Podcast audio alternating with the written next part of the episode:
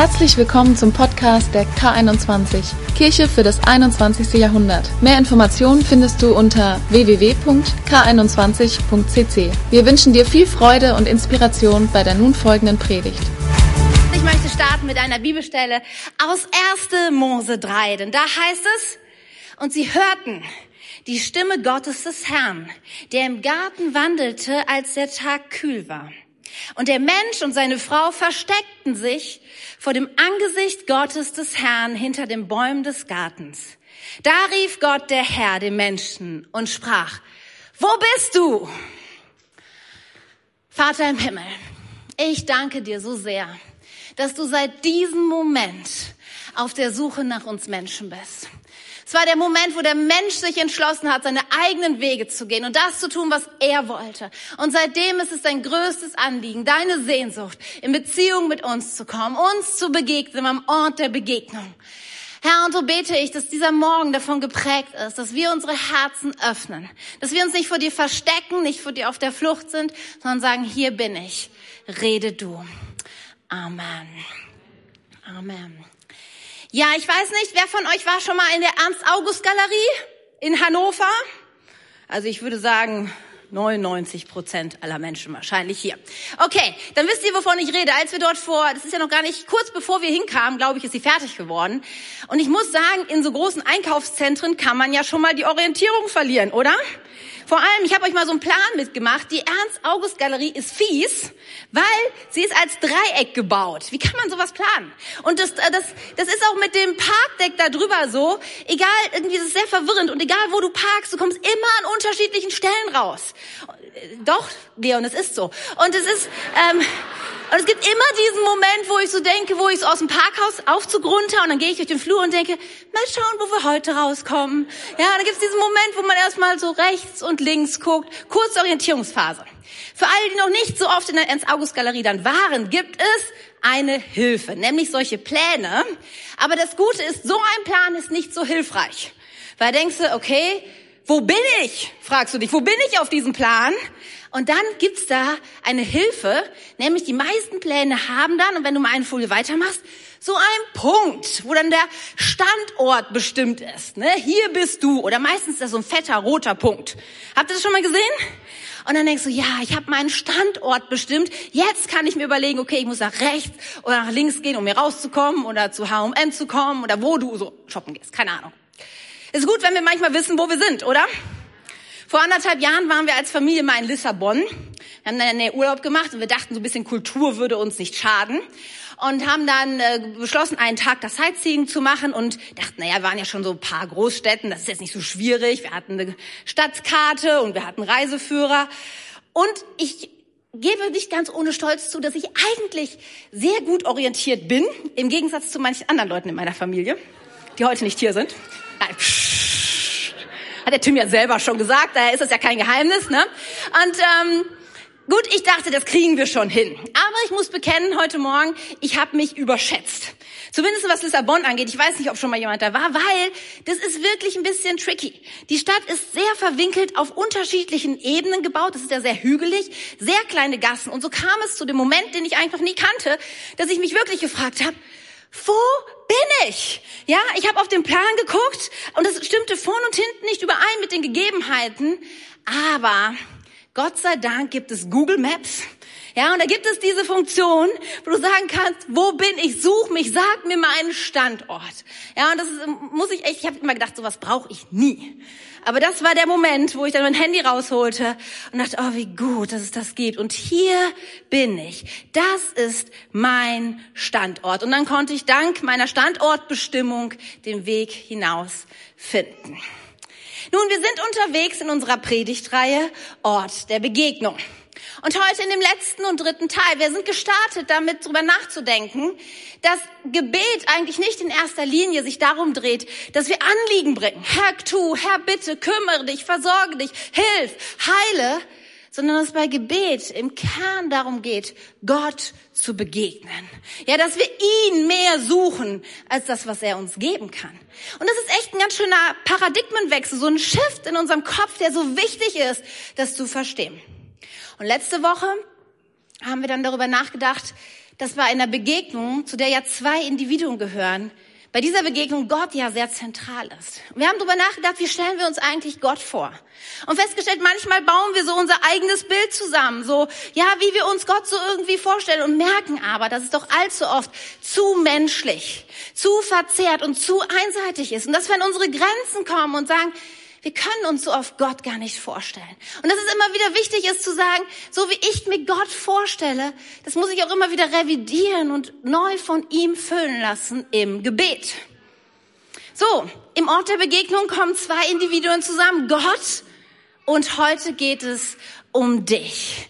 Und es geht darum, mit dem Fokus zu fragen, wo bist du eigentlich im Ort der Begegnung? Es geht um eine Standortbestimmung. Und das ist der Untertitel der heutigen Predigt. Ort der Begegnung, Standortbestimmung. Denn ich glaube, dass Gott immer noch unterwegs ist, so wie wir das vorhin in 1. Mose gehört haben, und fragt, wo bist du? Und wo bist du, ist noch nicht mal ein Ort gemeint. Du könntest heute Morgen sagen, ja, ich bin in der K21, bin in der Kirche. Aber wo bist du bedeutet, wo stehst du mit deinem Leben? Wie geht es dir eigentlich wirklich? Was ist der Kern? Was ist das, was dein Leben gerade ausmacht? Ich meine, wir kennen das doch wahrscheinlich heute Morgen schon. Du bist hier reingekommen, irgendwelchen Leuten begegnet aus unserem Team oder Leute, die du kennst. Und so schnell sagen wir doch, hey, wie geht's dir? Alles klar? Ja, und wir fragen so den anderen, was so los ist. Und auch selbst, wenn wir hier nicht im englischsprachigen Raum sind, wo dieses How are you relativ floskelhaft ja gemeint ist, und ich hoffe, ich trete jetzt keinem unserer englischsprachigen Freunde hier auf den Fuß, aber es ist ja so, dass damit eigentlich nicht wirklich gemeint ist, wie es dir geht. Aber selbst im Deutschen ist es doch manchmal so, ja, der oberflächliche Gesprächseinstieg, oder? Und manchmal ist doch wirklich keine Zeit und nicht der Raum da, um tief einzusteigen. Ich meine, wenn du morgen früh im Aufzug zum Büro irgendwie im Arbeitskollegen aus der anderen Abteilung begegnest und der sagt zu dir, wie war's, wie geht's dir so, wie war dein Wochenende? Und irgendwie, du hast nur zwei Stockwerke Zeit und kurz, da kannst du ja nicht viel sagen, kannst du sagen, ja, wow, Hagel, Sonne, alles gut, irgendwie, und dann ist es auch schon vorbei, weil oft gar nicht der Raum da ist. Und manches Mal auch nicht das wirkliche Interesse. Wie geht es dir wirklich? Wie ist es nun, wenn Gott dir diese Frage steht, stellt? Wo bist du? Wie geht es dir? Ich meine, stellt er die aus Informationsmangel? Ich meine auch in dieser Stelle vorhin, die wir vorgelesen haben, Gott wusste, wo der Mensch war. Er war nicht wie die aufgeregte Mutter, die ihr Kind im Kaufhaus verloren hat, so, wo bist du, wo bist du, ja? Nein, Gott wusste, dass der Mensch sich versteckt hatte. Aber als er diese Frage stellte, ging es vielmehr darum, dem Menschen zu helfen, zu verstehen, wo er gerade war und was eigentlich das Kernproblem war und was hier passiert war. Und weißt du, und darum geht es im Ort der Begegnung, dass Gott dir begegnen möchte, da, wo du gerade bist. Nicht da, wo du gerne wärst, nicht da, was du vorgibst, da zu sein, sondern da, wo du wirklich bist. Gott will kein Smalltalk. Gott will wissen, wie es dir geht. Er will dir begegnen. Schonungslos, offen und ehrlich. Und darum geht es bei der Standortbegegnung, bei dem Ort der Begegnung. Nun ist ja die Frage, wie geht das so im Gebet? Ja, wie kann ich das leben, dass ich irgendwie mit Gottes rauskriege, wo stehe ich denn eigentlich? Ich habe mir gedacht, ich helfe euch mal so ein bisschen, ich nehme euch mal ein bisschen hinein in mein Wohnzimmer. Letzte Woche habe ich ja schon so ein bisschen erzählt davon, wie es ist, wenn ich bete. Und in der Regel setze ich mich morgens in meinen Sessel, wenn es noch etwas ruhiger ist im Haus. Und dann gibt es diesen Moment, wo ich erst in Gottes Wort lese und dann anfange zu beten. Und letzte Woche haben wir darüber gesprochen, dass ich immer damit starte, dass ich Gott lobe und dass ich mir vorstelle, wie er ist. Dass ich darüber nachdenke, wie ich ihn in den letzten Tagen erlebt habe, was mir so begegnet ist an, an seiner Schönheit, an seiner Größe. Letzte Woche habe ich auch bekannt, dass ich an Gebets-ADS leide, deswegen, weil ich mich so schwierig konzentrieren kann, wenn ich bete und ständig an Kinder und Wäsche und Kirche denke und was weiß ich habe ich mir angewöhnt, meine Gebete aufzuschreiben. Und dann klappe ich mein Heft hier auf und dann fange ich das an aufzuschreiben, was mir so durch den Kopf geht. Und dann kommt der Moment, wo ich in Gottes Gegenwart bin und dann wechselt die Perspektive. Ich habe mich Gott zugewandt, ich habe ihn groß gemacht, ich habe ihn gelobt. Und dann kommt der Moment, wo ich so merke, wo Gott mir begegnen will und sagt, Katja, und wo bist du? Wie geht es dir? Und meistens fange ich dann erstmal an mit so ah, den oberflächlichen Dingen des Lebens. Ja, ach, weißt du, Tim ist krank. Also ist nicht oberflächlich, aber ähm, ihr versteht mich richtig, ne? Und das bleibt auch unter uns. Also. Also, anderes Thema. Marie hatte Geburtstag und es war viel los die Woche. Unser Kaninchenbaby ist gestorben, eins von unseren Süßen. Und ja, und so viele Dinge, die mir irgendwie durch den Kopf gehen und die ich so sage. Und dann merke ich aber, dass der Moment kommt, wo Gott, er hört mir zu, aber dann sagt er, ja, und, und tiefer, Katja? Und was, was, was ist wirklich noch dahinter in deinem Herzen? Da ist so noch mehr, oder? Und weißt du, eins müssen wir wissen über Gott. Er, ich habe vorhin schon gesagt, er, er hat ja keinen Informationsmangel. Gott weiß ja wirklich, was in deinem Herzen vorliegt. In Hebräer, da heißt es, das Wort Gottes ist lebendig und wirksam, es ist schärfer als das schärfste Schwert und durchdringt unser innersten Gedanken und Wünsche. Es deckt auf, wer wir wirklich sind und macht unser Herz vor Gott offenbar. Und jetzt kommt's, nichts in der ganzen Schöpfung ist vor ihm verborgen. Alles ist nackt und bloß vor den Augen Gottes, dem wir für alles Rechenschaft ablegen müssen. Weißt du, wenn Gott dich sieht, dann ist ihm nichts verborgen. Er sieht direkt in dein Herz. Da ist alles offenbar. Da gibt es nichts, was du zurückhalten kannst. Ja, weißt du, manchmal ist es so vielleicht, wie wenn wir Eltern, ja, wir, wir haben erlebt, unsere Kinder haben irgendwie Mist gebaut und sie wissen noch nicht, dass wir es wissen, aber du hast die Schandtat schon entdeckt oder du siehst, dass es deinem Kind schon an, dass irgendwas passiert ist und du fragst dein Kind und sagst, alles in Ordnung bei dir? Ja, ja, alles klar, ne? Und du merkst, es ist nicht alles klar. Und du fragst du wirklich, mhm, ja, und, und manchmal denke ich, es genauso mit Gott. Er begegnet uns und er sagt, hey, wie geht's dir? Alles klar, Gott. Ich habe alles unter Kontrolle. Super Tag. Weißt du, aber Gott, obwohl er das weiß, er kommt nicht und er zeigt es dir schämungslos und schonungslos und hält dir so vor Gesicht. Ja, er ist nicht wie, wie man so in der Hundeerziehung irgendwie so einen Welpen packt und in seinen Urin reintunkt, damit er merkt, das darfst du nicht nochmal machen. So ist Gott nicht, der dich am Nacken packt und nicht deine, irgendwas dann hineinstößt in, dein, in deine tiefen Dinge deines Herzens. Guck's dir mal an. So ist Gott nicht. Und weißt du, du kannst Gott kommen und mit Oberflächlichkeit begegnen. Aber das ist nicht das, wonach sich Gott sehnt.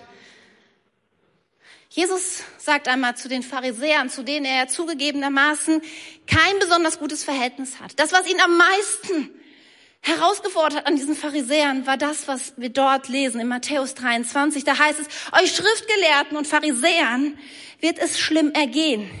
Ihr Heuchler. Ihr seid wie weiß getünchte Gräber mit einer sauberen, ordentlichen Außenseite, doch innen voller Gebeine und Schmutz.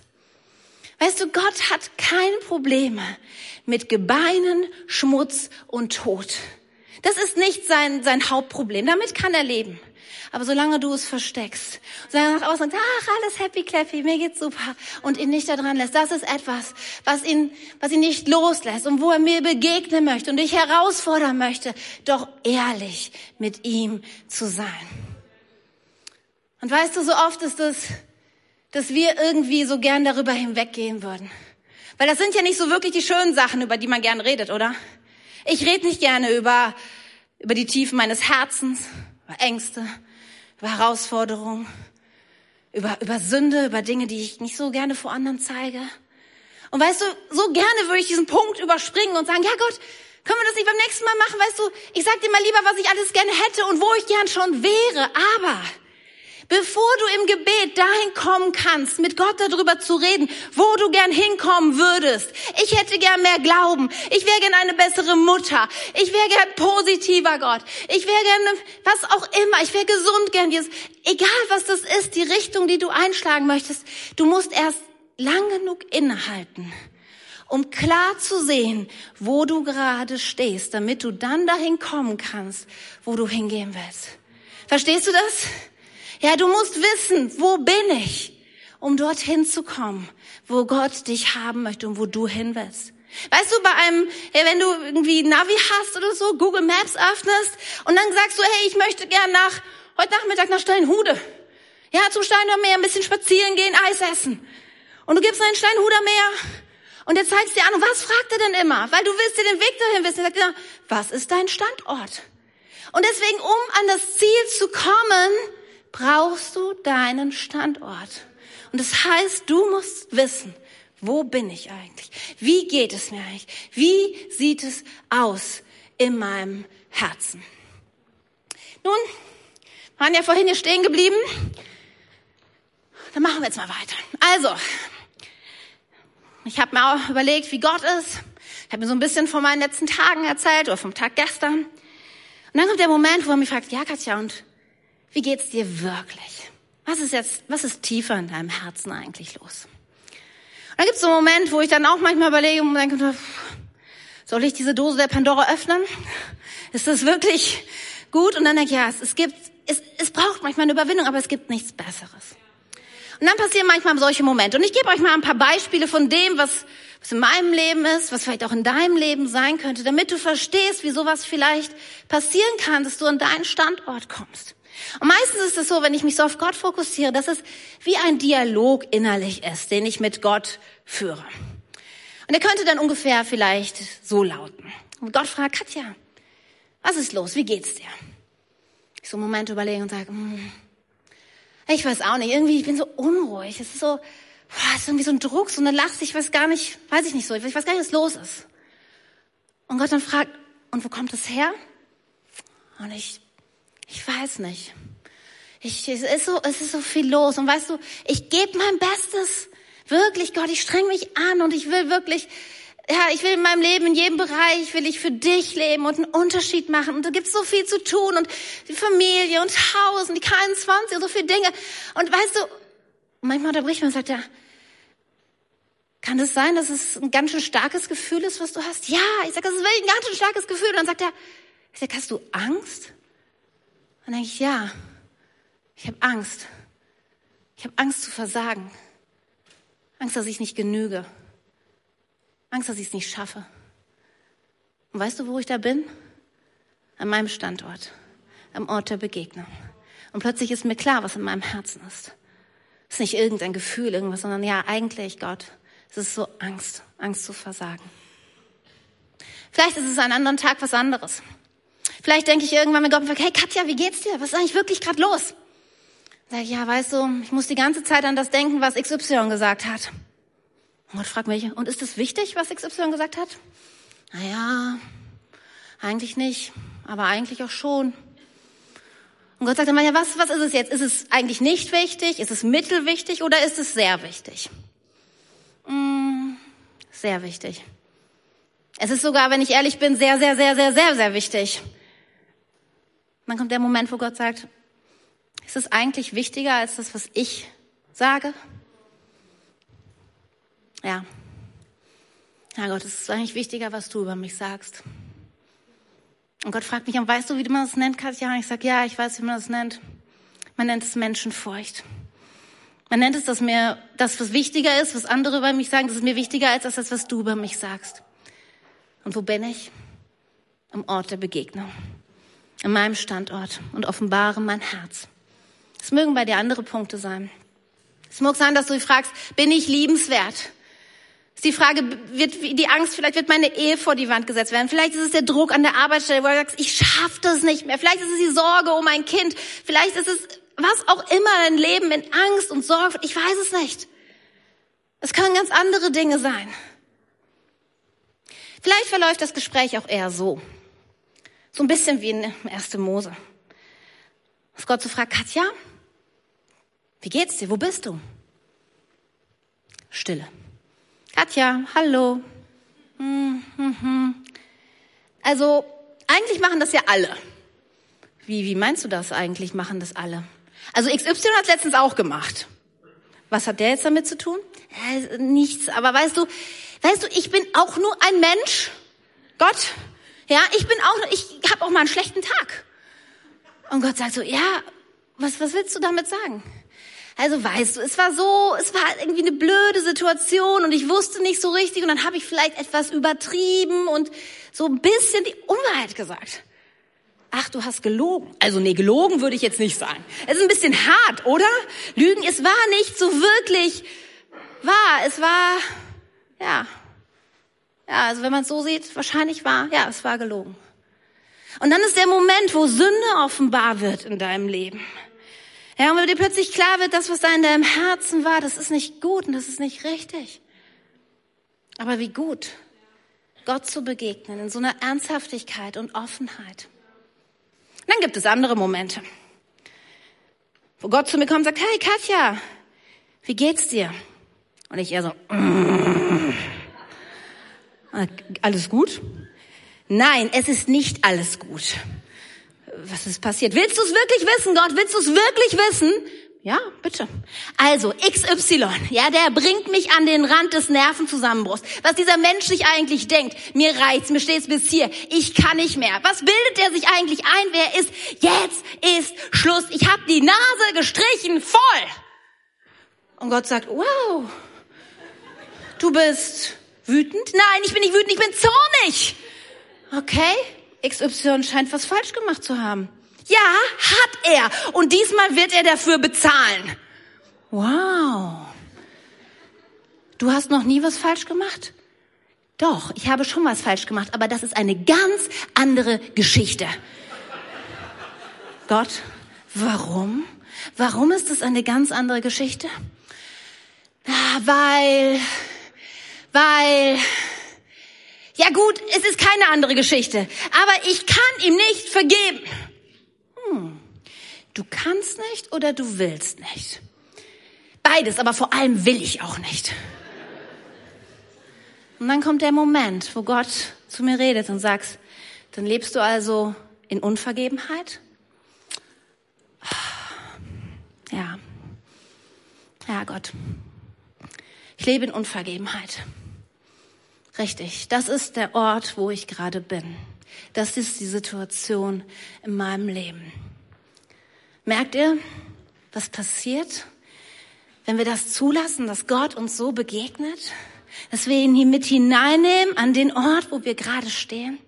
Und egal, ob es um deine Ängste geht, egal, ob dir Gott Sünde offenbart, ja, oder deine Unvergebenheit sich zeigt, Egal was es sonst noch, es gibt noch so viel andere Dinge, die in deinem Leben irgendwie plötzlich herauskommen können. Egal was es ist. Weißt du, was passiert? In dem Moment, wo du an dem Ort der Begegnung Gott das offenbarst, passiert so etwas Großartiges. Weil jetzt weißt du, wo du bist. Und Gott wartet nur darauf, dich jetzt an die Hand zu nehmen und dir den Weg zu zeigen, herauszukommen. Weißt du, es gibt nichts Besseres, als das zu erleben. Wir Menschen, wir haben oft so eine Scheu, das zu zeigen. Es ist so ein bisschen, als wenn du den Verband von einer eiternen Wunde nimmst. Und du merkst so, die Krankenschwester, die das Pflaster abmacht, die verzieht so das Gesicht, als sie deine Wunde sieht. Aber so ist Gott nicht. Er verzieht nicht das Gesicht, er wendet sich nicht ab, er schaut hin. Und weißt du, wie er dir begegnet? Als allererstes, er sagt dir, und ich liebe dich trotzdem. Also so oft, wenn ich in diesen Momenten bin, es ist eine starke Erkenntnis und das macht was mit meinem Herzen.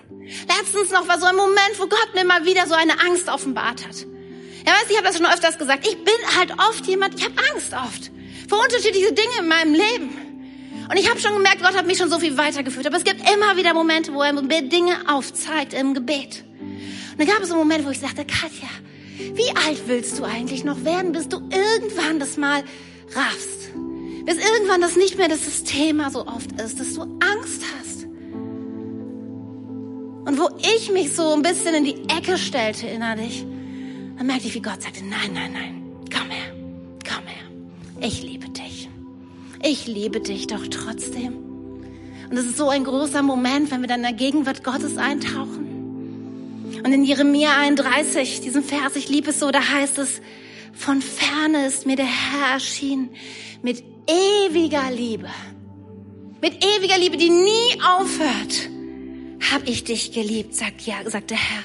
Darum hab ich dich zu mir gezogen aus lauter Gnade.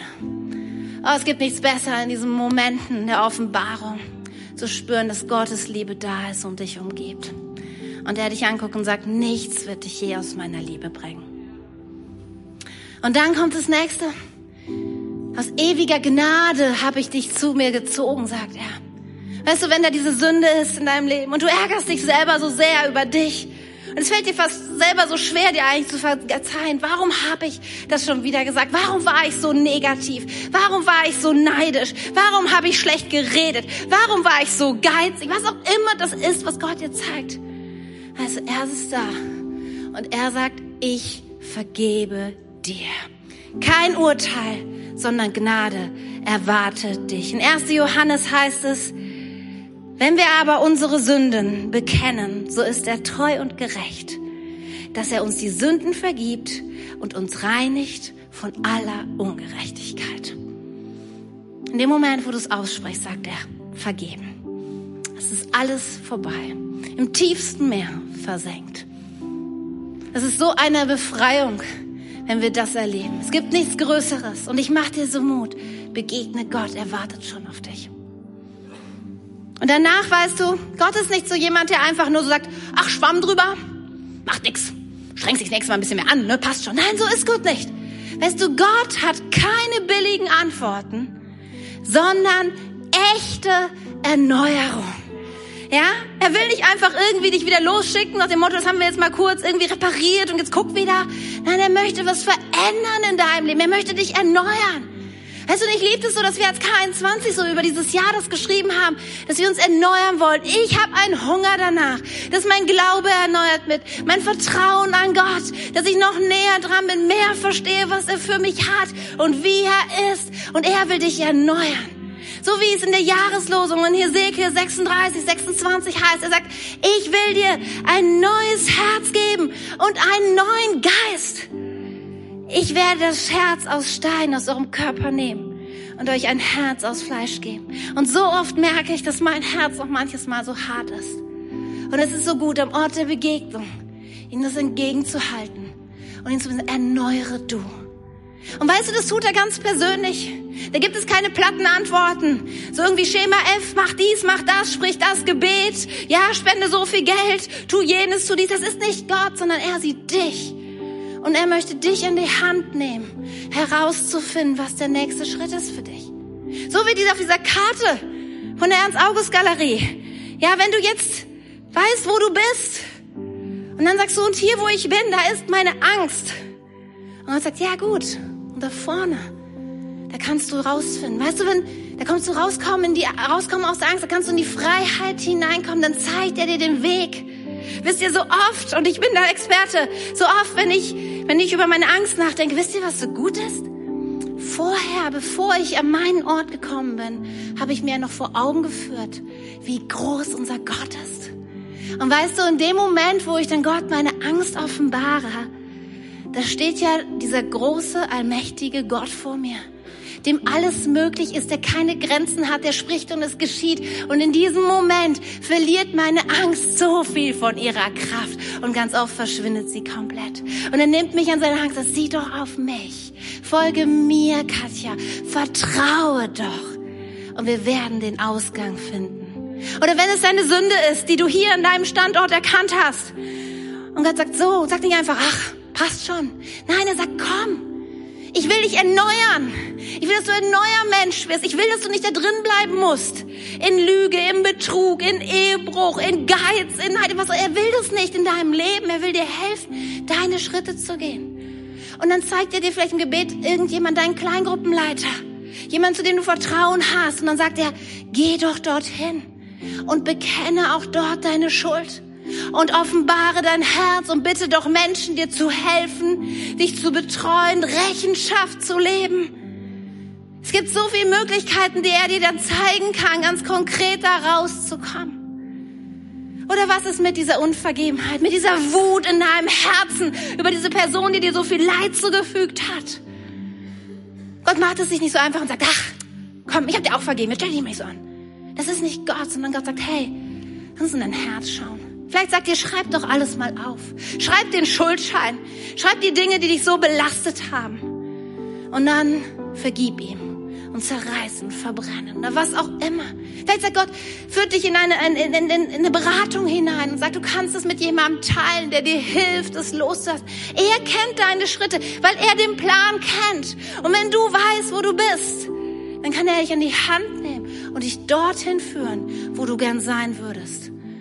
Ein Mann, eine Frau voller Glauben, voller Perspektive, voller Bestimmung, mit einem starken Charakter, gegründet in Gott. Und so sieht er dich. Und er wartet schon darauf, so sehr dir zu begegnen und dich an die Hand zu nehmen. Merkt ihr, wie viel mehr Gebet eigentlich ist, als nur im Schnell unsere Anliegen zu sagen? Heile, hilf, tu, segne. So sehr das alles seine Berechtigung hat, verstehe mich nicht falsch. Aber im Gebet geht es als allererstes darum, Gott zu suchen, um seiner selbst willen. Zu erkennen, was für einen großartigen, mächtigen, allgegenwärtigen Gott wir haben. Und dann zu sehen, und ich, mit all meinen Tiefen in meinem Herz, mit aller Angst, mit aller Sünde, mit aller Unvergebenheit, ich darf eintreten. Und ich darf ihm mein Herz öffnen, schonungslos, ungeschminkt und ehrlich. Und er erneuert mich. Gibt's was Besseres? Gibt's was Schöneres? Ich bin so hungrig, ich will das, ich brauche das mehr, ich brauche das mehr für mein Leben und ich mache dir so Mut. Lass dich nicht zurückhalten von deinen eigenen Ängsten, von deiner Unsicherheit und begegne Gott. Er wartet schon auf dich. Amen. Amen.